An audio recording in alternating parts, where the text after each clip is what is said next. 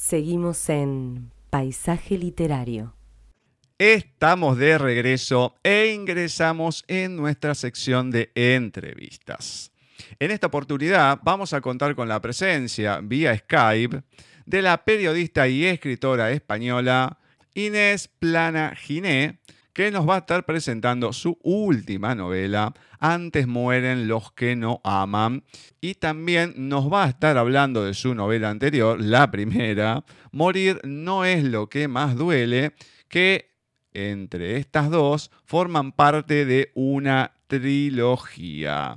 Bienvenida a Paisaje Literario, Inés. Hola Argentina, hola Gustavo, Ceci, hola Paisaje Literario, encantada de estar con vosotros, un placer, como en mi primera novela, volvemos a reencontrarnos a través de los libros y bueno, pues encantada de la vida de estar con vosotros. Bueno, gracias, para nosotros es un enorme placer también. Muchas gracias. Bueno, recordamos a la gente que el año pasado la tuvimos a Inés, como dijo, comentándonos su primera novela. Morir no es lo que más duele. Y bueno, ahora la encontramos para hablar de la segunda. Antes mueren los que no aman.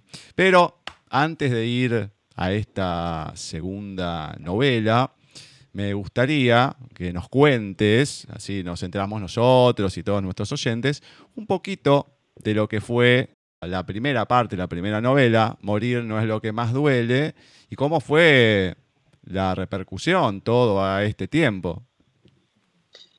Bueno, la primera novela fue un sueño cumplido, que es el sueño de publicar. Antes mueren los que no aman, llegó a la editorial Espasa y sin conocerme de nada, pues apostaron por mí y, bueno, pues eh, empecé allí una nueva aventura vital existencial realmente porque me cambió la vida y fue una, un éxito absoluto. Estuvo nominada a cantidad de, premios como finalista y bueno, eh, la verdad es que todavía me tengo que pellizcar para, para creérmelo. Para creérmelo. Es verdad. bueno.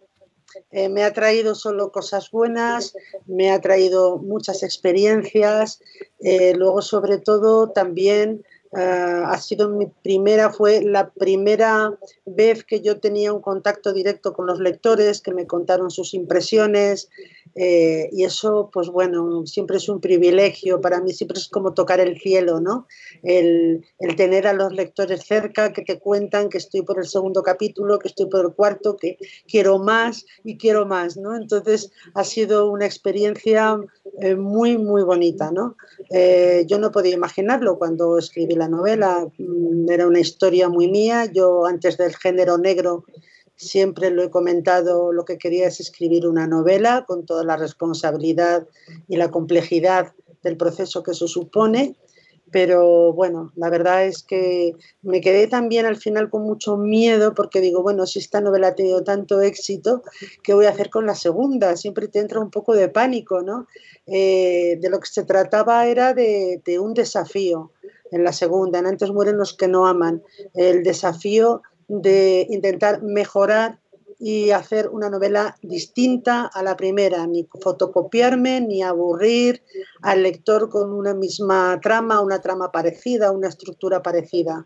Entonces allí bueno, apliqué todo lo que había aprendido en Antes Morirnos, en Morirnos lo que más duele y me atreví con, una mayor complejidad porque eh, también es cierto que uno escribe por amor y escribe para disfrutar eh, y también para tomarse las medidas, ¿no? Y en ese sentido, pues bueno, me, me atreví en esta segunda novela con cuatro tramas intermezcladas entre sí eh, con cuatro tramas conectadas, interconectadas, eh, cuando en la primera pues había una trama, un ovillo del que tirar para resolver un crimen. Y en esta es la historia de una, de una búsqueda esperada por parte del protagonista, del teniente Treser, del teniente de la Guardia Civil Treser, que busca a una, a una niña eh, de la que tuvo noticias dos años atrás eh, y que desapareció. Y él de alguna manera siente un vínculo emocional muy especial con ella. Y cuando empieza esta segunda novela, Antes mueren los que no aman, eh, recibe por fin una pista fiable para empezar una búsqueda que le va a llevar durante toda la novela, al mismo tiempo que la comparte, que comparte la historia con un caso, que es el que está investigando cuando recibe eh, la, pista de, de Luba, y va a ser casi una carrera contrarreloj que le vaya por, por parte de España para, encontrar a esta niña que, ha sido esclavizada por la prostitución de menores, encontrarla sin conocerla de nada y darle una segunda oportunidad. Es una gran prueba de amor por parte de este guardia civil, un, poco hermético, eh, que huye de, sus propios sentimientos y de su propia biografía. ¿Cómo llegas, por una de las cosas eh, importantes. Bueno, vos publicás en, Planeta. ¿Cómo llegás a, Planeta? Agradecemos a Laura. Nos permitió leer el libro, nos, mandó una copia y podemos, bueno, hoy entrevistarte de otra manera ya teniendo la, historia leída y un poco más sólida, ¿no? Pero ¿cómo llegas a, Planeta a publicar? Bueno, en realidad yo estoy en la editorial Espasa, una importantísima editorial que forma parte del grupo Planeta, del imperio editorial de, Planeta. Eh, yo llegué allí por, un email, por una, por una amiga que yo quería ir a las editoriales pequeñas, ella me convenció que empezara por las grandes, eh, ella leyó mi libro eh, y bueno, y mandó un email a una antigua editora con la que ella había trabajado hace tiempo. Esa editora estaba en otro departamento eh, no le llegó el email, pero ese email fue rulando hasta que llegó a, mi editora, Belén Bermejo. Ella dijo, bueno, pues eh, que me mande el libro. Yo le mandé el manuscrito. Eh, entonces estuve, bueno, más o menos unos meses sin saber nada hasta que ella me llamó y me, y me dijo que lo había enviado a un, a un lector profesional, que el informe había sido muy bueno y que ella iba a empezar a leer mi novela y al cabo de una semana me llamó y me dijo, no la he terminado, pero estás contratada. Esta novela me está encantando. Y así empezó todo. Yo sin una debutante, sin pasado literario, pero fue esta mujer, Belén Bermejo, que además, bueno, es una noticia un poco luctuosa, pero ha fallecido eh, de un cáncer. Eh, ha sido un, un golpe muy duro eh, para mí, para su familia, por supuesto, pero para mí vivir sin Belén, sin la persona que me dio la oportunidad, sin conocerme de nada, que me cambió la vida, que tuvo esa generosidad, que me estuvo acompañando en la edición de, esta primera novela y que, bueno, ha estado muy presente en mi vida, ¿no? Eh, y se nos ha ido. Entonces, bueno, yo siempre me he sentido en deuda con ella porque no siempre te aparece una persona ajena a tu mundo, ajena a ti, que te cambia, que tiene la posibilidad de cambiarte la vida como un hada con su varita mágica. Eso es lo que hizo Belén conmigo. Sí, eso no se paga con nada realmente, no es. No, no hay Casi como mágico. Es mágico, totalmente mágico. Sí, sí, y la vida, pues bueno, es injusta, ha sido muy injusta con ella y nos hemos quedado sin una gran persona, una gran profesional y además una gran fotógrafa. Qué, pena, es real. Sí, es, una pena, pero bueno, si, si miráis en Instagram su muro, eh, Belén Bermejo, eh, tiene unas fotos maravillosas de, Madrid con una sensibilidad enorme y además publicó un libro que se está vendiendo muy bien y que el beneficio va íntegro a la investigación oncológica del Hospital de la Princesa de Madrid. Era una mujer extraordinaria, con, luz propia, con un aura. Ay, qué pena que gente así parta, ¿no? Mm. Tan pronto. Y otros que, que, podrían partir se quedan acá. Pues sí, porque Ay, los, Dios. los malos son eternos. Es cierto, es cierto. Sí. Qué barbaridad. Dios mío. Bueno, pero vamos a hablar de los buenos, no sé si tan buenos, no sé, es como, como cada uno tiene sus partes blancas y oscuras, ¿no? Que aparecen un poco en tus dos novelas, que es Julián Trecer, Guillermo Coira y el capitán Díaz Viciedo. Sí. Comentame un poquito de ellos. Bueno, el, El teniente Treser, que es de alguna manera el protagonista de las dos novelas, el que reparte los papeles o los platos en la cocina de lo que es la historia, eh, es un teniente que durante la primera novela es un teniente hermético, solitario, ah, antipático con sus subordinados, eh, vive con su madre, con la que no tiene una buena relación. Eh, y en un momento dado, cuando empieza a investigar eh, un caso de un hombre ahorcado, en un, que aparece ahorcado en un pinar cercano, en las afueras de, Madrid, ah, sin, ninguna, sin ninguna documentación ah, y además con el elemento tremendo añadido de que se le han arrancado los ojos, que tampoco aparecen. Eh, lo único que encuentran en, las prendas es un, papel con el nombre, con el nombre de una mujer y su dirección, Sara Azcárraga. Eh, evidentemente, e, e, esa mujer vive cerca.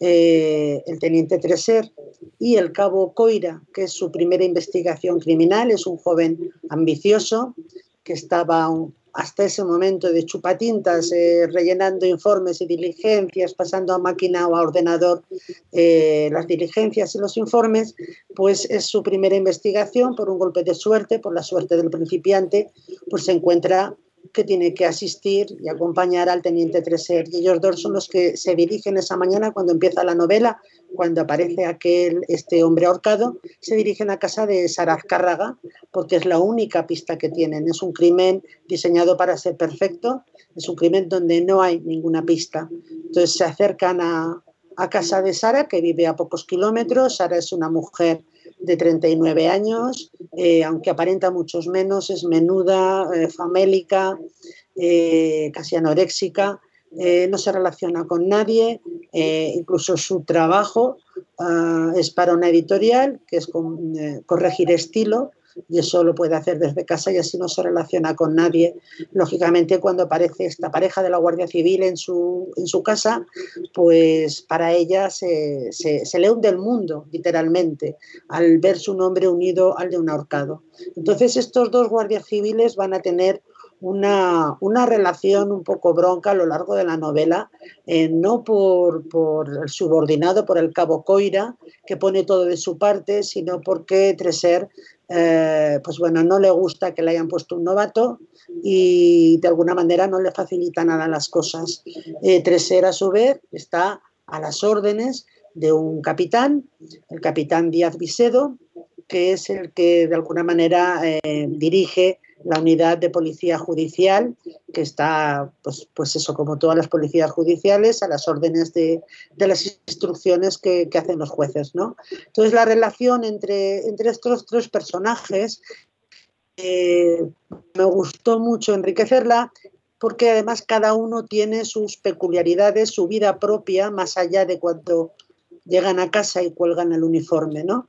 Eso me ha interesado mucho penetrar, investigar, explorar, explorar sus vidas, ¿no? Las de, las de los tres.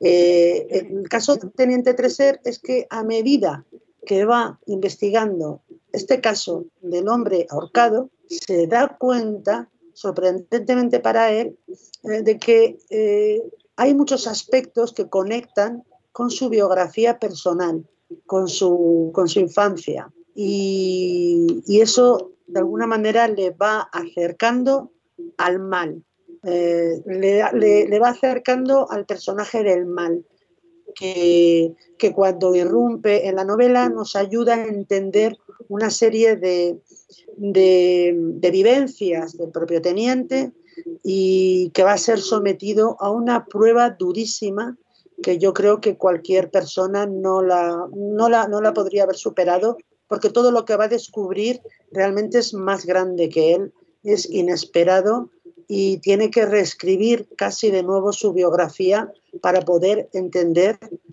qué es lo que está pasando y por qué un crimen aparentemente eh, ajeno a él le va acercando eh, cada vez a, a, un infierno en el que va a vivir prácticamente toda la vida. La verdad, Inés, es, es maravilloso todo esto. La pregunta que me, que, me surge es vos, Inés, cómo cuando pensaste en escribir eh, una novela, una novela X, ¿cómo enfocaste esto? ¿La pensaste? Viste que cada escritor tiene su, su forma de, de manejarse en esto. ¿La pensaste en, su, en toda su entereza? Eh, ¿Pensaste primero en los personajes? ¿Cómo fue este trabajo? Bueno, fue, eh, fue durante casi un año que estuve tramándola en mi cabeza. Y que también en la, en la segunda, estuve menos tiempo tramándola y estoy haciéndolo en la tercera. Primero tramo en la cabeza, en mi mente, eh, voy dibujando o formando una base que soporte la historia y sobre ella voy añadiendo con andamios, que es la estructura, pues voy añadiendo y subiendo un poquito la casa y subiendo y poniendo un piso y otro. No suelo eh, hacerme ningún esquema, soy escritora de brújula, voy un poco por, por intuición, por instinto, eh, tomo notas, evidentemente tomo notas de, personajes, de detalles que se me ocurren y que ese personaje tienen, o sea, que tengo que incorporar ese personaje, pero también es cierto que una cosa me lleva a otra y también la novela pues te va dictando también por dónde, por dónde debes ir, ¿no? Pero sobre todo, eh, primero yo creo que la escribo antes en mi, en mi cabeza y luego voy pasándola al papel. Perfecto. ¿Y cuánto tiempo te me dijiste un año casi? Bueno, de trama, o sea, eh, realmente en la primera estuve cinco años escribiéndola. ¿Pero por qué? Porque eh, soy periodista, tengo un trabajo y entonces pues solo podía escribir en aquel momento, que era muy complicado, eh, solo podía escribir los fines de semana. Entonces si juntamos fines de semana, pues daría dos años y medio, dos años. En la segunda novela eh, estuve escribiéndola durante un año, durante dos años y medio también, eh, pero con la particularidad de que el primer año ah, es el que yo sin saber cómo iba a funcionar la primera ya empecé la segunda, porque en la editorial tardaron un año en publicar, eh, antes Morirnos lo que más duele, tardaron un año porque al ser yo debutante, pues tenían que buscar una fecha en la que yo no coincidiera pues con grandes firmas o grandes autores que pudieran un poco oscurecer mi, salida a la calle, ¿no?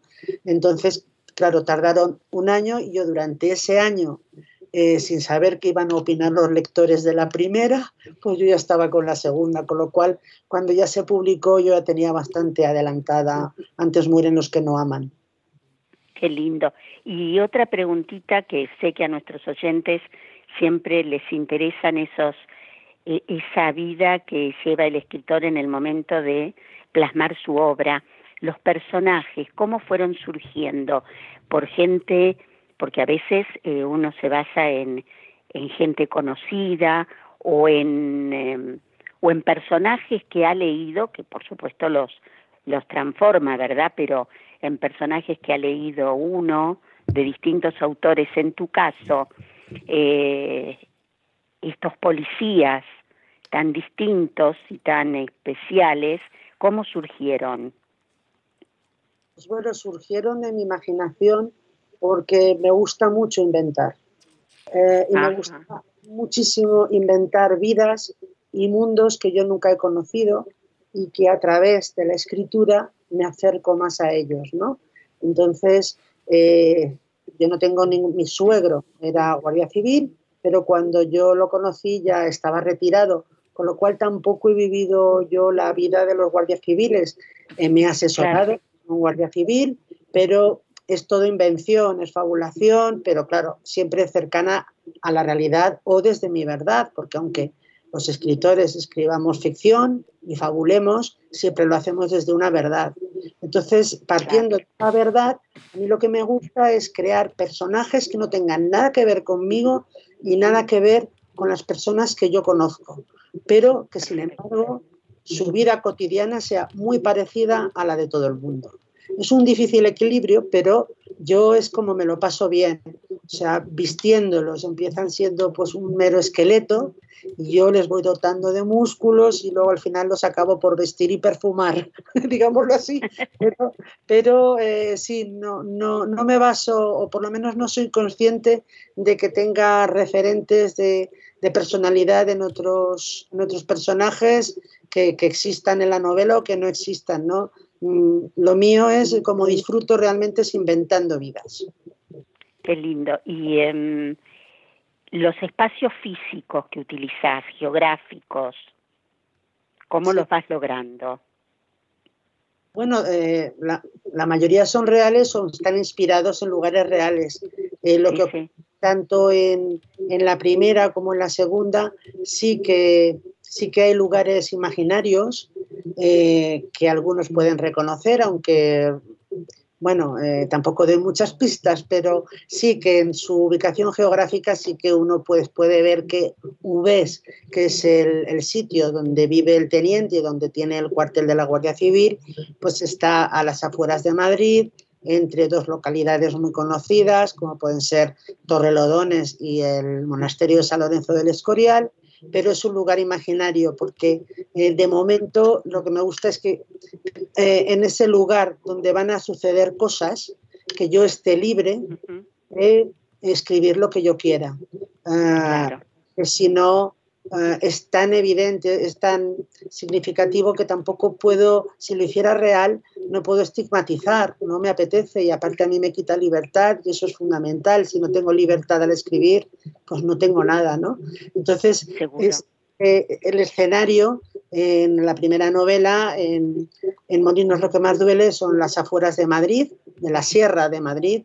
Eh, son pueblitos que están muy pequeñitos, pero que, bueno, que luego con la burbuja inmobiliaria eh, fueron creciendo, creciendo alrededor de la plaza del pueblo, eh, se quedaron las calles súper estrechas, pero eh, las, las, casas invadieron prácticamente todo el espacio uh, en una línea horizontal de adosados que se suceden unos a otros y que son paisajes pues bueno muy solitarios. La mayoría de las personas que viven allí uh, trabajan en Madrid son pueblos dormitorio, aunque muy bonitos, porque la Sierra de Madrid es muy bonita, eh, pero bueno, son lugares fantasmagóricos de día, porque allí no hay nadie, los niños están en el colegio y los padres pues están trabajando, entonces están prácticamente vacíos, que tú puedes pasear por allí sola durante cuatro horas que posiblemente no veas a nadie, ¿no?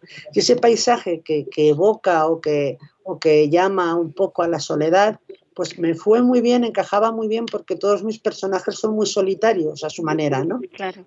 Es ubicarlos en ese paisaje, que luego también otro escenario es Ávila eh, y la Sierra de Gredos, eh, que bueno, que, que, también son lugares eh, solitarios, no es un sitio muy poblado y puede haber, yo lo explico en la novela, pues en, en la montaña pues puede haber una casa y a seis kilómetros otra, pues como pasa en, en otros lugares, como puede pasar en el País Vasco, con los caseríos, ¿no?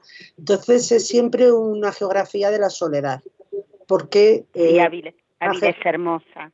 Exacto. Ávila es una maravilla, es preciosa, eh, pero bueno, tiene unos inviernos muy duros y, bueno, pues la gente se recoge en su casa, se encierra, y, y, bueno, por lo menos los paisajes que yo conocía de la, de la Sierra de Gredos y bueno, pues es eso, es geografía de la soledad total y, y mis personajes encajan perfectamente en esos escenarios, ¿no? Entonces me gustó en, en ese momento pues recorrer um, esos escenarios tan a veces tan, tan desnudos de gente, ¿no?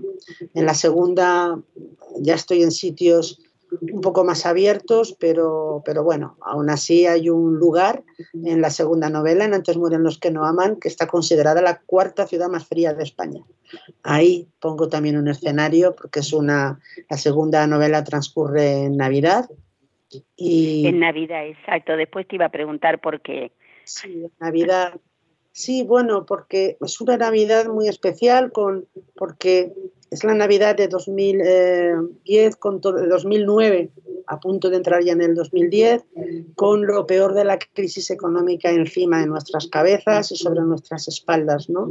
Me pareció, a mí me gustó eh, el contraste entre esa Navidad donde todo es ilusión, sobre todo para los niños, promesas, eh, la magia, digamos, de la Navidad, eh, con el contrapunto de tenerla que vivir con muy poco dinero, con mucho paro, con muchas eh, ilusiones vanas porque nunca podrían cumplirse, ¿no?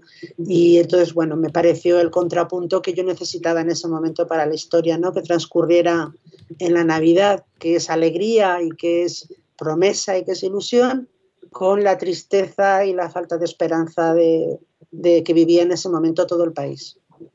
Claro. Y te pasa, y después te hago esta pregunta y lo dejo a Gus, eh, como a muchos escritores o escritoras que en un determinado momento los personajes te van llevando como si cobraran vida propia y te van llevando en la escritura?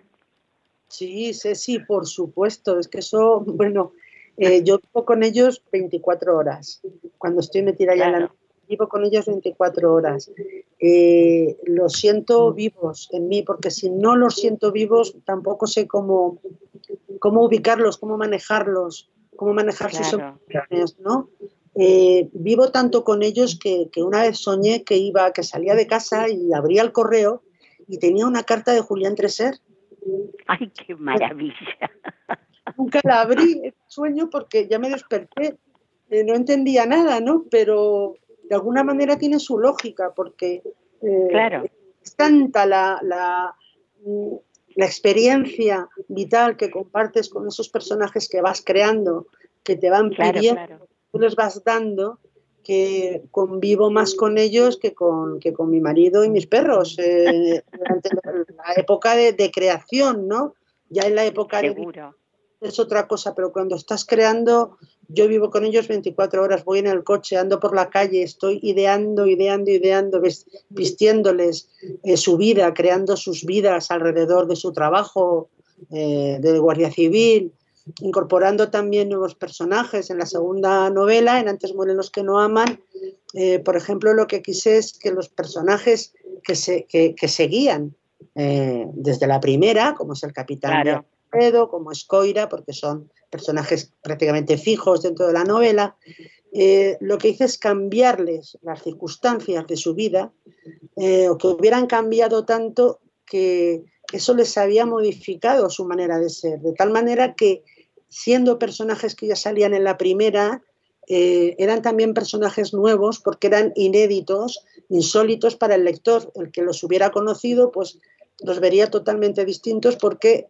les han pasado cosas a las que se han tenido que, adaptar y eso evidentemente tiene una modificación de, conducta o de emociones, no de personalidad, pero sí que de alguna manera hay personalidades que se han visto forzadas a, cambiar, a, adaptarse o a encajar en la nueva realidad que ellos ahora viven. Entonces, bueno. Claro, como nos pasa a todos.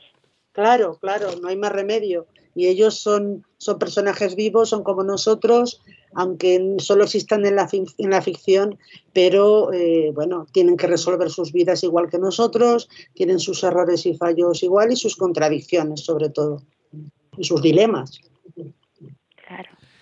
En la novela mm, encontramos, más allá de una trama policial y demás, lo que, un poco de lo que anticipaste, ¿no? Tenemos el trabajo infantil, en cierta manera, ¿no? La prostitución, prosenetas, la discriminación. Tenemos también lo que es la mirada hacia la discapacidad en cierta manera eh, de los personajes y de lo que se va contando en la historia, ¿no? Y cómo le va afectando a cada uno. Si bien contaste que es todo de tu creación, lo, lo, vas pensando, lo vas imaginando, pero ¿cómo te fue surgiendo todo esto? Si bien, a ver, lo de la prostitución seguramente y todo ya viene de la novela anterior, pero vas metiendo distintos personajes con diferentes eh, temáticas que no en todas las historias eh, se ve, ¿no? Todo este conjunto, conflictos familiares, qué sé yo, personas que están en cierta manera fuera de la realidad, en lo que piensan, en lo que hacen, todo este conjunto, ¿cómo va surgiendo? Porque, a ver, tenemos la historia genial, pero todo este proceso de ir metiendo cada cosita, cada pieza por pieza, cómo surge y el por qué, ¿no?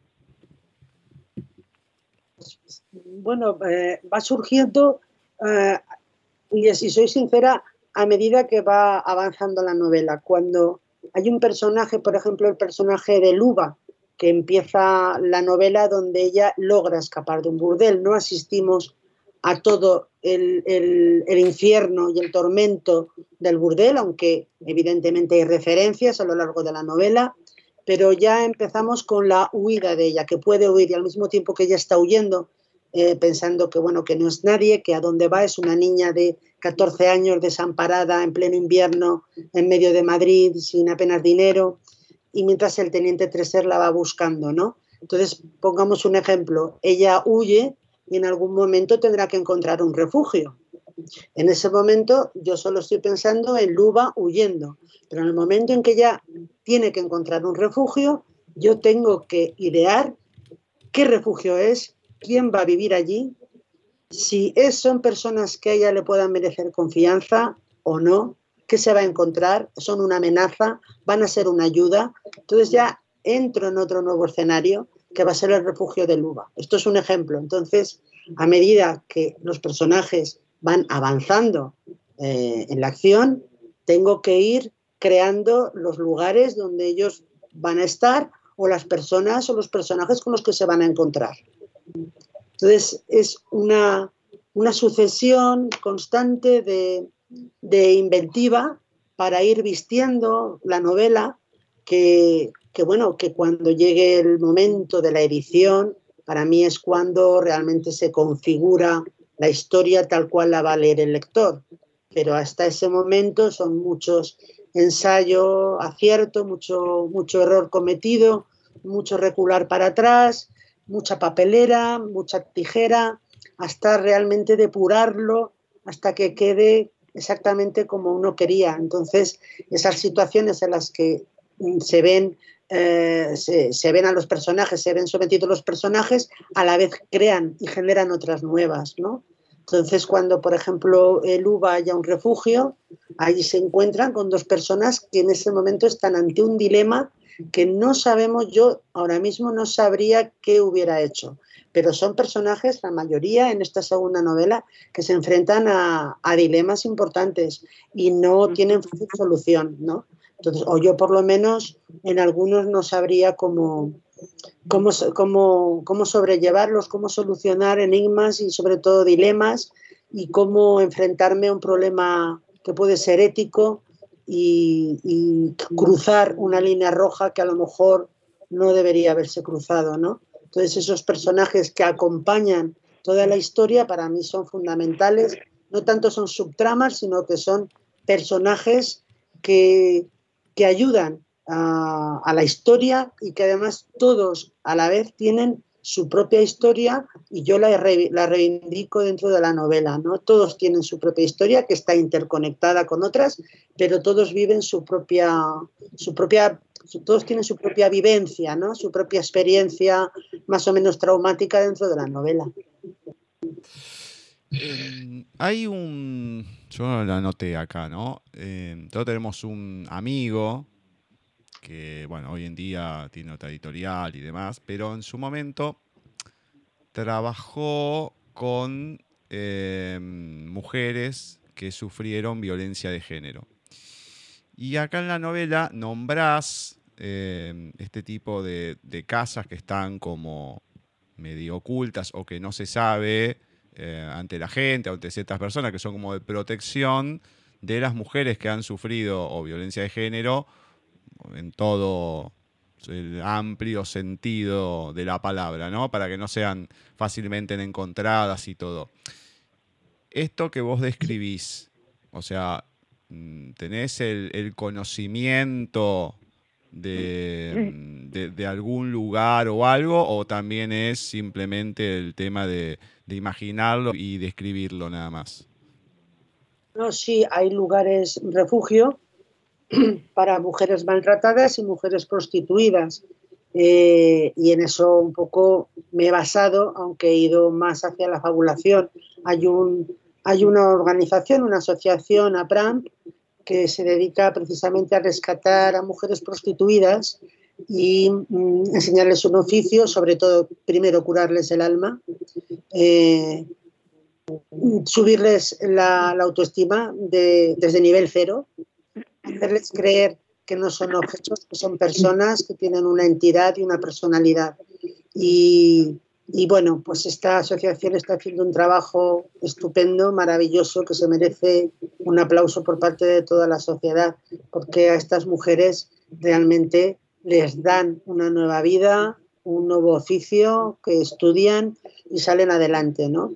Entonces, la casa refugio que yo plasmo en la novela no es como una representación de todas.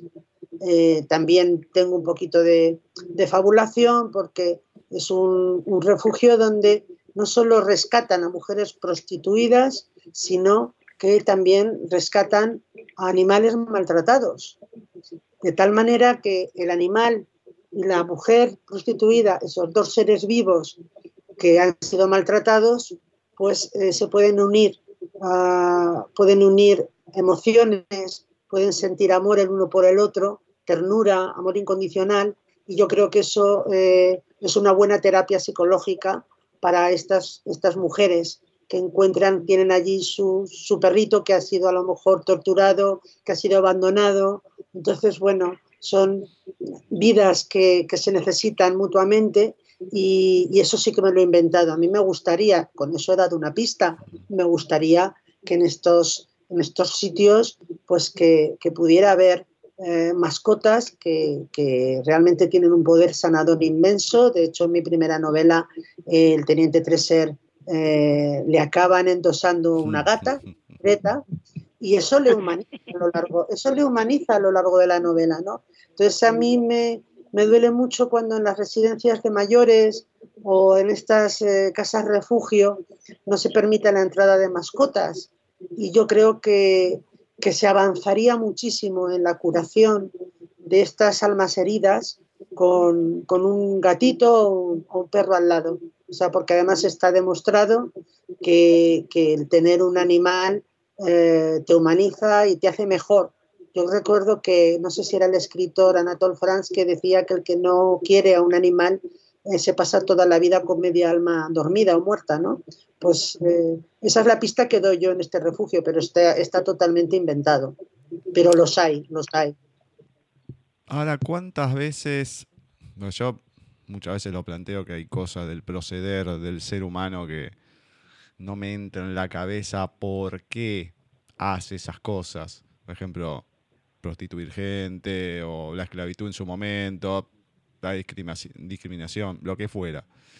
Ahora, ¿cuántas veces uno debe pasar por lugares tan cotidianos, tan comunes, que uno pasa porque tiene que ir a un lado, al otro, no, se, no se, pone a, pensar qué es lo que pasa dentro de cada lugar. Y mm, uno no sabe muchas veces el infierno que puede estar pasando en esa casa, en ese departamento o lo que fuera, viendo un poco lo que pasa en la novela, ¿no? Sí, tienes toda la razón, Gustavo, pero es que además no solo es que pasemos por delante y, no veamos o no podamos imaginar el horror que hay dentro, sino que cuando hablamos de prostitución, y en este caso de una niña, eh, los, que, los más peligrosos son los que entran, los que saben lo que está pasando allí y aún así pagan por eh, violar a una niña de 12 años. Eh, y eso aquí en España al menos, eh, digamos que es legal, entre comillas, porque se permite el puticlub, se permite el burdel, y mientras una mujer prostituida no diga que la están obligando, eso es totalmente legal. Entonces las mujeres están amenazadas, ellas o sus familias, para que eh, no digan la verdad. Entonces, no hay manera de acabar con esta esclavitud del siglo XXI. Eh, es un negocio que mueve millones de euros al año en todos los países donde, donde está implantado y que, bueno, pues como otras, otros grandes negocios opacos, como puede ser la droga, es imposible que pueda salir adelante con tanta impunidad y con tanta atrocidad sin la complicidad de la sociedad, que son los que van a los burdeles, que van políticos también, eh, por lo menos aquí en España, bueno, y eso es, es, es, un clásico ya de todas las novelas, pillar a un político en un prostíbulo, ¿no?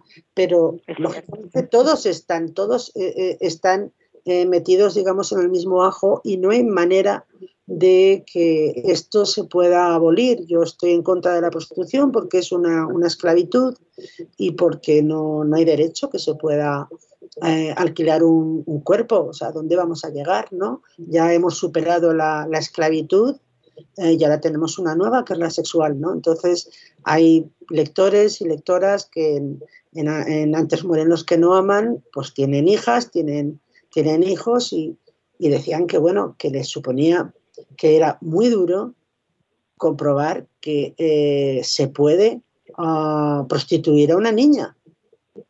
O sea, que si no te cazan, tú la puedes prostituir durante el tiempo que te dé la gana, porque además son mundos muy cerrados, muy opacos, ¿no?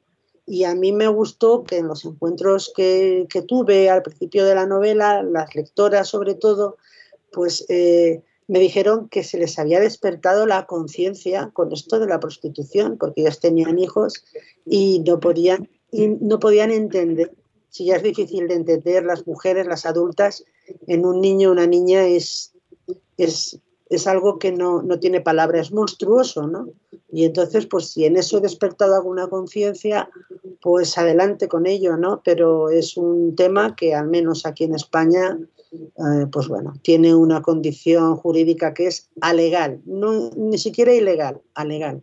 Entonces, yo, bueno, no, no, tengo mucha esperanza, ¿no? A no ser que, nos unamos todos, y eso me parece muy difícil, pero la peripecia del UBA eh, es de estar en absoluto infierno, no sentirse persona, eh, y luego, bueno, pues, cómo saldrá adelante, pues bueno, es un, es un misterio, ¿no? Porque mm, de estas cosas mm, uno sale marcado de por vida, ¿no? Pero en este caso ella tiene al, teniente Treser, cuando la encuentre, no hago ningún spoiler con esto porque, bueno, si no la encontrara no habría novela, mm. pero, sí, claro, eh, la, encuentra. No ese es el problema, el problema es cómo la encuentra, en qué estado, ¿no? Y, y un hombre pues que no, no, no tiene una, una, familia estable, no tiene, pareja, pero no, pero vamos, la criaría como un padre soltero de, en ese momento de la novela, pues eh, bueno, no sé cómo, yo misma sabría cómo hacerlo, porque es una, una niña que, bueno, que viene del, del absoluto infierno. Entonces, mm, devolverla a la vida va a ser muy difícil. Eh, terrible todo esto, todo, todo lo que estás contando, pero es cierto, Inés. Una pregunta eh, muy breve. ¿Cómo vivís como escritora y con tu familia? Es decir, el escritor y su familia, ¿cómo, cómo lo podés manejar? Bueno, pues en mi caso he tenido suerte, lo manejo muy bien, porque mi marido también escribe. Entonces, ah, maravillosa. Y no tengo hijos. Eh, con lo cual, el ambiente que hay en esta casa es de escritura. Eh, ah, no quiero decir que estemos como en una biblioteca, como ratas de biblioteca, pero no, quiero no, que la, la escritura como cualquier eh, trabajo creativo, pues necesita mucha concentración y también eh, mucho sacrificio, en el sentido de que si tú estás escribiendo, incluso cerrando una novela, no hay fines de semana, no hay vacaciones, no hay nada. Es una adicción, te enganchas a la historia y no sales de allí. Entonces, si yo tuviera pues una pareja que no escribiera totalmente ajena a mí y unos hijos, pues seguramente me reclamarían y me dirían, oye, sal de la gruta para decirnos que existes, por lo menos, ¿no? Mm, claro, claro, claro. Pero en, en, mi caso, pues, pues no, no ha sido así. Él también escribe, con lo cual, bueno, en eso no he tenido, no he tenido muchos problemas. Perfecto. Bueno, antes de, de ir a un- un- dos cositas que me gustaron y pedirte una lectura, voy a lo último. Hay dos cuestiones de la novela que- quiero remarcar. Uno, que hace poquito también hemos eh, podido leer y entrevistar a un escritor malagueño, Juan Aponte, con Sombras a Contraluz, que hablaba de, bueno, la Guardia Civil y que, como diciendo, si se portaban mal, lo iban a mandar a las vascongadas. Pero estamos hablando fines de los 70, un poco más turbulento de lo que hoy es hoy en día, de lo que es hoy en día. Y mm, acá, bueno, vemos el cuidado que deben tener cada guardia civil precisamente por los atentados de ETA y también cómo una persona se arma para poder sobrevivir a lo que está pasando desde el eh, pensamiento, desde, no sé si decir la imaginación, pero eh, va un poco de la mano, ¿no? De cómo evadirse con la mente ante ciertas situaciones al punto de hacerlos casi tangibles simplemente para sobrevivir. Sí, bueno, yo creo que cualquier cuerpo policial y la Guardia Civil, perdón, la Guardia Civil lo es, eh, están, digamos, muy adiestrados para manejar las emociones y sujetarlas. Porque si no sería, sería imposible, no aguantarían ni un día. O sea, tienen casi que llevar un, paraguas imaginario para que la lluvia les caiga y no, no les moje, ¿no? Eh, en el caso de la Guardia Civil, además, es un cuerpo de naturaleza militar, eh, con lo cual están ya muy, muy habituados a, a enfrentarse a situaciones complicadas, eh, difíciles y no perder el control. ¿no? Eh, en el caso de Julián Treser, es que es una, una, personalidad, al menos en la primera novela, luego en la segunda va evolucionando, afortunadamente para él, pero en la primera es una, una, una personalidad con una estructura de hormigón. Eh, allí no penetra nada, nada. Lo que pasa es que llego yo como escritora y le doy un golpe y abro el hormigón. Y por allí salen muchas cosas y entran otras, pero realmente son, son, son profesiones muy duras y que ya están de alguna manera muy habituados a manejar, a manejar la situación. El que tú me hayas comentado, así que cuando estaba quieta, el que un guardia civil lo mandaran al País Vasco, pues bueno, era un drama para toda su familia y para él mismo, pero era cumplir una orden tenías que ir allí. Era un país donde, o sea, el País Vasco, donde había muchísimo terrorismo eh, contra los guardias civiles, que de repente pues te estallaba una bomba en un cuartel o en un convoy o en un coche. Y bueno, era una situación de decir voy vivo y no sé cómo vuelvo. Eh, aún así, pues había guardias civiles que se ofrecían voluntarios para irse al País Vasco, ¿no? Porque, bueno, ellos pensaban que si todo el mundo decía que no, pues nadie iría allí, ¿no? Entonces, bueno, son, son personalidades muy especiales, ¿eh? las de los cuerpos policiales, la verdad. Pero bueno, no está. Yo lo entiendo, ¿eh? o sea, lo, lo, entiendo perfectamente. Yo no podría ser guardia civil, yo cualquier asesinato, de, sobre todo de un niño, me derrumbaría, pero alguien tiene que, que estar ahí al frente e investigarlo. Entonces, son ellos y tienen una formación eh, magnífica, excelente, de años en la academia y se enfrentan además a, a casos prácticos. Y bueno, yo como, como se suele decir aquí en España, de, de casa se sale llorado ya, ¿no? Pues así, yo creo que, que es lo que hacen ellos, ¿no? Bueno, y un personaje y una situación que me, gustaron es como que entre tantas cosas que va pasando siempre hay que eso es bueno, en las novelas algún respiro, que uno se, se, se, puede reír o algo y bueno, que la situación se lleve de otra manera, ¿no? Eh, para mí, por lejos, pero por lejos, por lejos, el personaje es la Guardia Civil Lucía Brancho, que es eh, increíble, tiene una, una candidez eh, desde el principio cuando está en la primera escena, que le llama la atención lo que hace y cómo se enoja Julián Trecer ante la, la delicadeza que eh, hace con, con lo que le dice que haga más rápido, ¿no? Para no develar nada, lo comento así. Y luego, más llegando mitad, un poquito más adelante, hay una comida entre dos personas. Eh, y bueno, hay una persona que ve algo, que viene bajando, y la otra persona lo que hace. Em, cuando lo lea la gente, si es que lo leyeron, se, se dan cuenta qué situación es. Yo dije, no. Digo, esto si se lo digo a una de mis ahijadas, se muere. Se muere directamente porque le tiene pánico, pánico a eso que sucede ahí.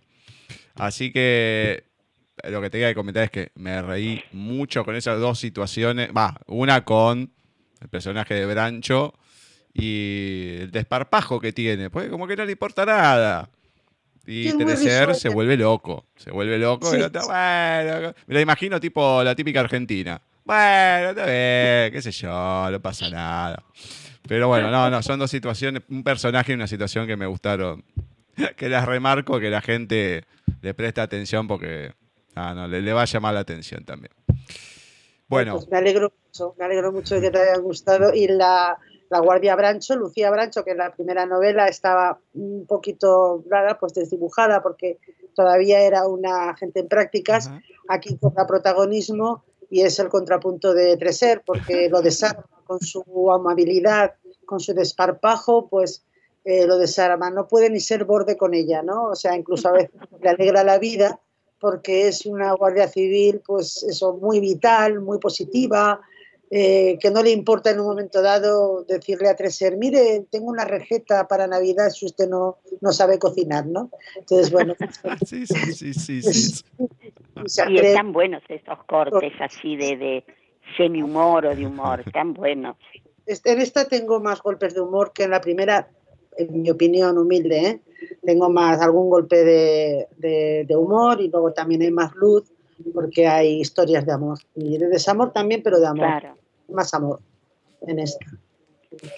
Bueno, Inés, ahora sí, vamos a la parte casi culmine del programa, pero una de las más importantes, que es si nos podés leer algo de antes mueren los que no aman. Pues sí, estupendo. Eh, yo he elegido eh, el capítulo séptimo, donde eh, está, eh, presentamos al, cabo Coira, que lo hemos conocido en la primera novela, pero que aunque alguien no haya leído la primera, aquí lo conoce por primera vez. Él está pasando las vacaciones eh, de Navidad en Galicia, de hecho está de vacaciones, no está de servicio, lo que pasa es que luego la novela se complica y tendrá que, y tendrá que, participar en una, en una, investigación que la va a someter a muchos dilemas. ¿no? Y bueno, pues quería eh, leeros un, trocito de este capítulo que transcurre en Galicia, que es mi homenaje a Galicia, que es un paraíso realmente y yo cuando he estado allí eh, me he sentido eh, no, muy, um, como muy emocionada por todo el por todo el olor, por todo el sabor de la gastronomía, por ese mar tan bravo. Eh, entonces, bueno, yo me encuentro allí muy bien, como en un sitio mágico, y yo en esta novela le homenaje a Galicia. Entonces, bueno, pues si os parece, os leo este trocito pequeño. Por favor, te escuchamos. Venga.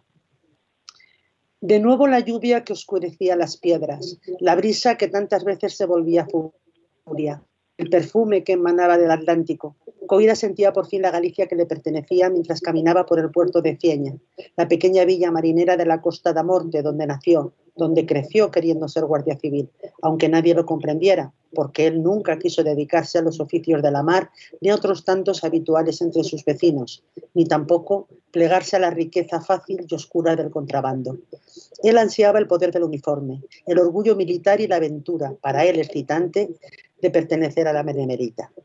Ya culminado el sueño de ser guardia civil, siempre que regresaba a Cieña percibía, primero con tristeza y más tarde con resignación, cómo los lugareños y hasta su propia familia le trataban como a un extraño, casi como a un intruso.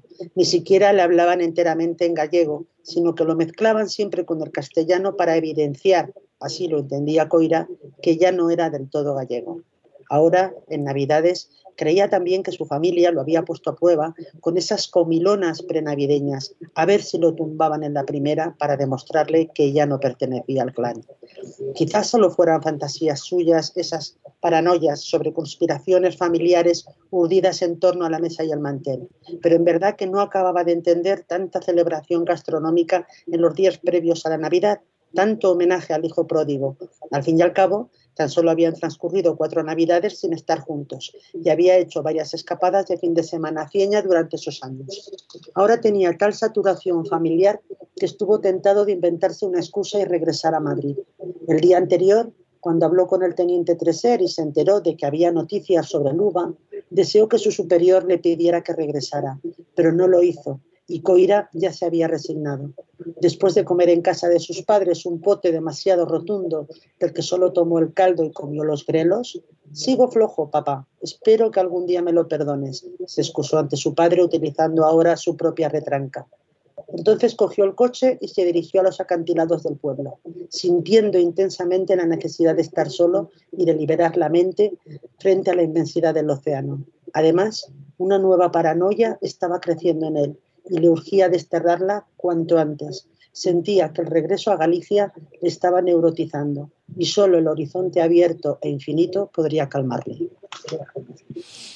Muy bien, muy, muy bien. Es hermoso, muy lindo. este. Yo lo, seguía leyendo acá, mm. iba. Es hermoso. Muchas gracias. Aquí empieza la aventura de Coira en Galicia. Bueno, no, hay cada, cada personaje es un, mundo, una psicología tan, tan particular que bueno, no es, para sentarse y, disfrutar. Las descripciones, además, Gus. Mm, las descripciones de los lugares son muy bonitas. No, no, además que hay cada, hay, hay frasecitas que después las vamos a ir, bueno, colgando en Twitter y demás, pero eh, hay o sea, oraciones cortas que son tan contundentes que no, no, no es solamente el conjunto, sino está bueno cuando uno puede ir sacando, bueno, como nos pasó la semana pasada con Quique Guijarro también, que de una novela uno puede ir sacando conceptos que va dejando el propio autor, eh, o consciente o inconscientemente, pero va dejando ahí como semillitas y uno lo, lo, va agarrando esos conceptos y son, no sé, son para disfrutarlos de otra manera. Sí, porque además cada, cada historia llega al lector de diferente manera, toca diferentes teclas. Entonces hay conceptos que, que, podemos manejar al leer la historia y que de otra manera a lo mejor no se nos hubiera ocurrido reflexionar sobre ellos, ¿no? O de otra manera hay conceptos que te llegan y te identificas enseguida con ellos, ¿no? Entonces es una relación muy mágica ¿eh? entre el autor y el, lector, muy, muy mágica. Bueno, ahora contame dónde la gente puede contactar con vos, dónde pueden encontrar el libro, eh, todo lo que se pueda difundir. Bueno, ahora. Muchas gracias. Pues mira, yo soy muy activa en las redes, así que a mí me pueden encontrar por Inés Plana en, Instagram, también en, Facebook y en Twitter, ¿no? Porque estoy ahí con mi, con mi propio nombre, ¿no? Eh, los libros se pueden comprar online perfectamente por, Amazon o por librerías y bueno, y también en, papel te los pueden enviar a, a tu domicilio, ¿no? Entonces, a través ahora online y más ahora con el coronavirus que estamos padeciendo, lo que es la venta de libros online en todo el mundo ha crecido muchísimo, afortunadamente para los autores, porque el coronavirus ha generado hábitos de lectura en personas que nunca habían leído un libro, eh, por lo menos aquí en España, eso ha sucedido durante el confinamiento y entonces, bueno, pues eh, hoy en día online se puede conseguir eh, ya cualquier cosa y por supuesto un libro, mis novelas, claro que sí, a, través de, Amazon, a través de Espasa Editorial ya te dice, no te redirigen para dónde puedes, dónde puedes comprarlo y bueno, pues yo espero que, haya suscitado la curiosidad de los futuros lectores y lectoras de paisaje literario y que bueno, pues que, se hagan con una, con una de mis novelas, con la primera o con la segunda. Se pueden leer indistintamente, pero bueno, eh, no es imprescindible empezar por la primera, pero bueno, yo sí que lo aconsejaría empezar por la primera.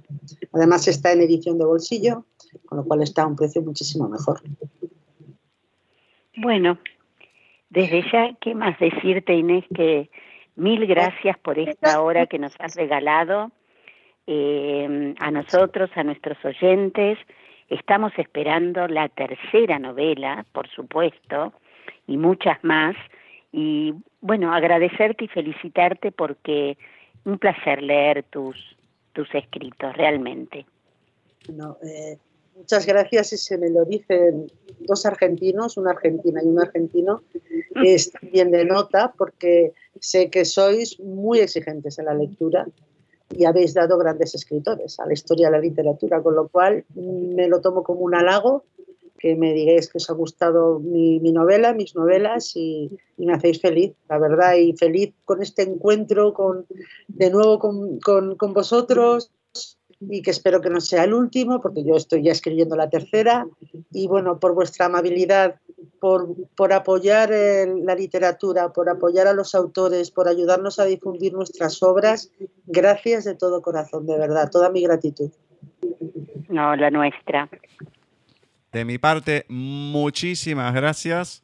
Me sumo al, al saludo y a lo que dijo Ceci. Y bueno, como lo dicho, esperamos la tercera y acá estaremos para entrevistarte nuevamente. Bueno, pues bueno, encantada de haber estado con vosotros y eso, y gracias y un saludo a Argentina, por supuesto. Bueno, gracias Inés, un beso. Un beso gigante. Beso enorme. Así ha pasado por nuestra sección de entrevistas la escritora y periodista española Inés Planaginé, que nos estuvo presentando en primera instancia, recordándonos un poco de la entrevista anterior, Morir no es lo que más duele y su más reciente novela, Antes mueren los que no aman, que es la segunda parte de esta trilogía. Sí, realmente una, una entrevista muy amena, muy interesante. Bueno, Inés es una persona interesante, mm. entonces no cabe otra que la entrevista eh, haya salido como, como salió. De modo que muy, muy lindo todo. Le agradecemos ahí a Espasa y de la editorial Planeta que nos deja sortear uno de los libros en físico, que nos facilitó la obra, que la pudimos leer, así que muchísimas gracias. bueno, veremos ahora cómo sigue todo. Agradecemos también en primera instancia, o en última ya en este momento, ¿no? Pero lo tuvimos ahí a, Walter Gerardo Greulach, que nos presentó un autor de lujo hoy en Creadores de Mundos, como lo es Mario Benedetti. Y bueno, veremos qué, más sigue. Ya la semana que viene tenemos entrevista del DS Editorial, tenemos una entrevista a un escritor acá de Argentina, cordobés, Facundo Fernández. Bueno, tenemos mucho, mucho más para despedir este mes de julio, esperando que, bueno, se vaya terminando algunas cosas, ¿no? lo que va pasando. Perfecto. Muchas gracias por un nuevo programa. Nos veremos en el próximo programa. Nos estamos viendo y escuchando el próximo miércoles, si Dios quiere. Beso grande para todos. Un beso, Ceci. Y lo dicho, nosotros nos despedimos hasta el próximo miércoles. Primera parte, ya lo saben, en especial dedicado a las autoras de ese editorial. Y a continuación, estamos como siempre con un nuevo programa de paisaje literario.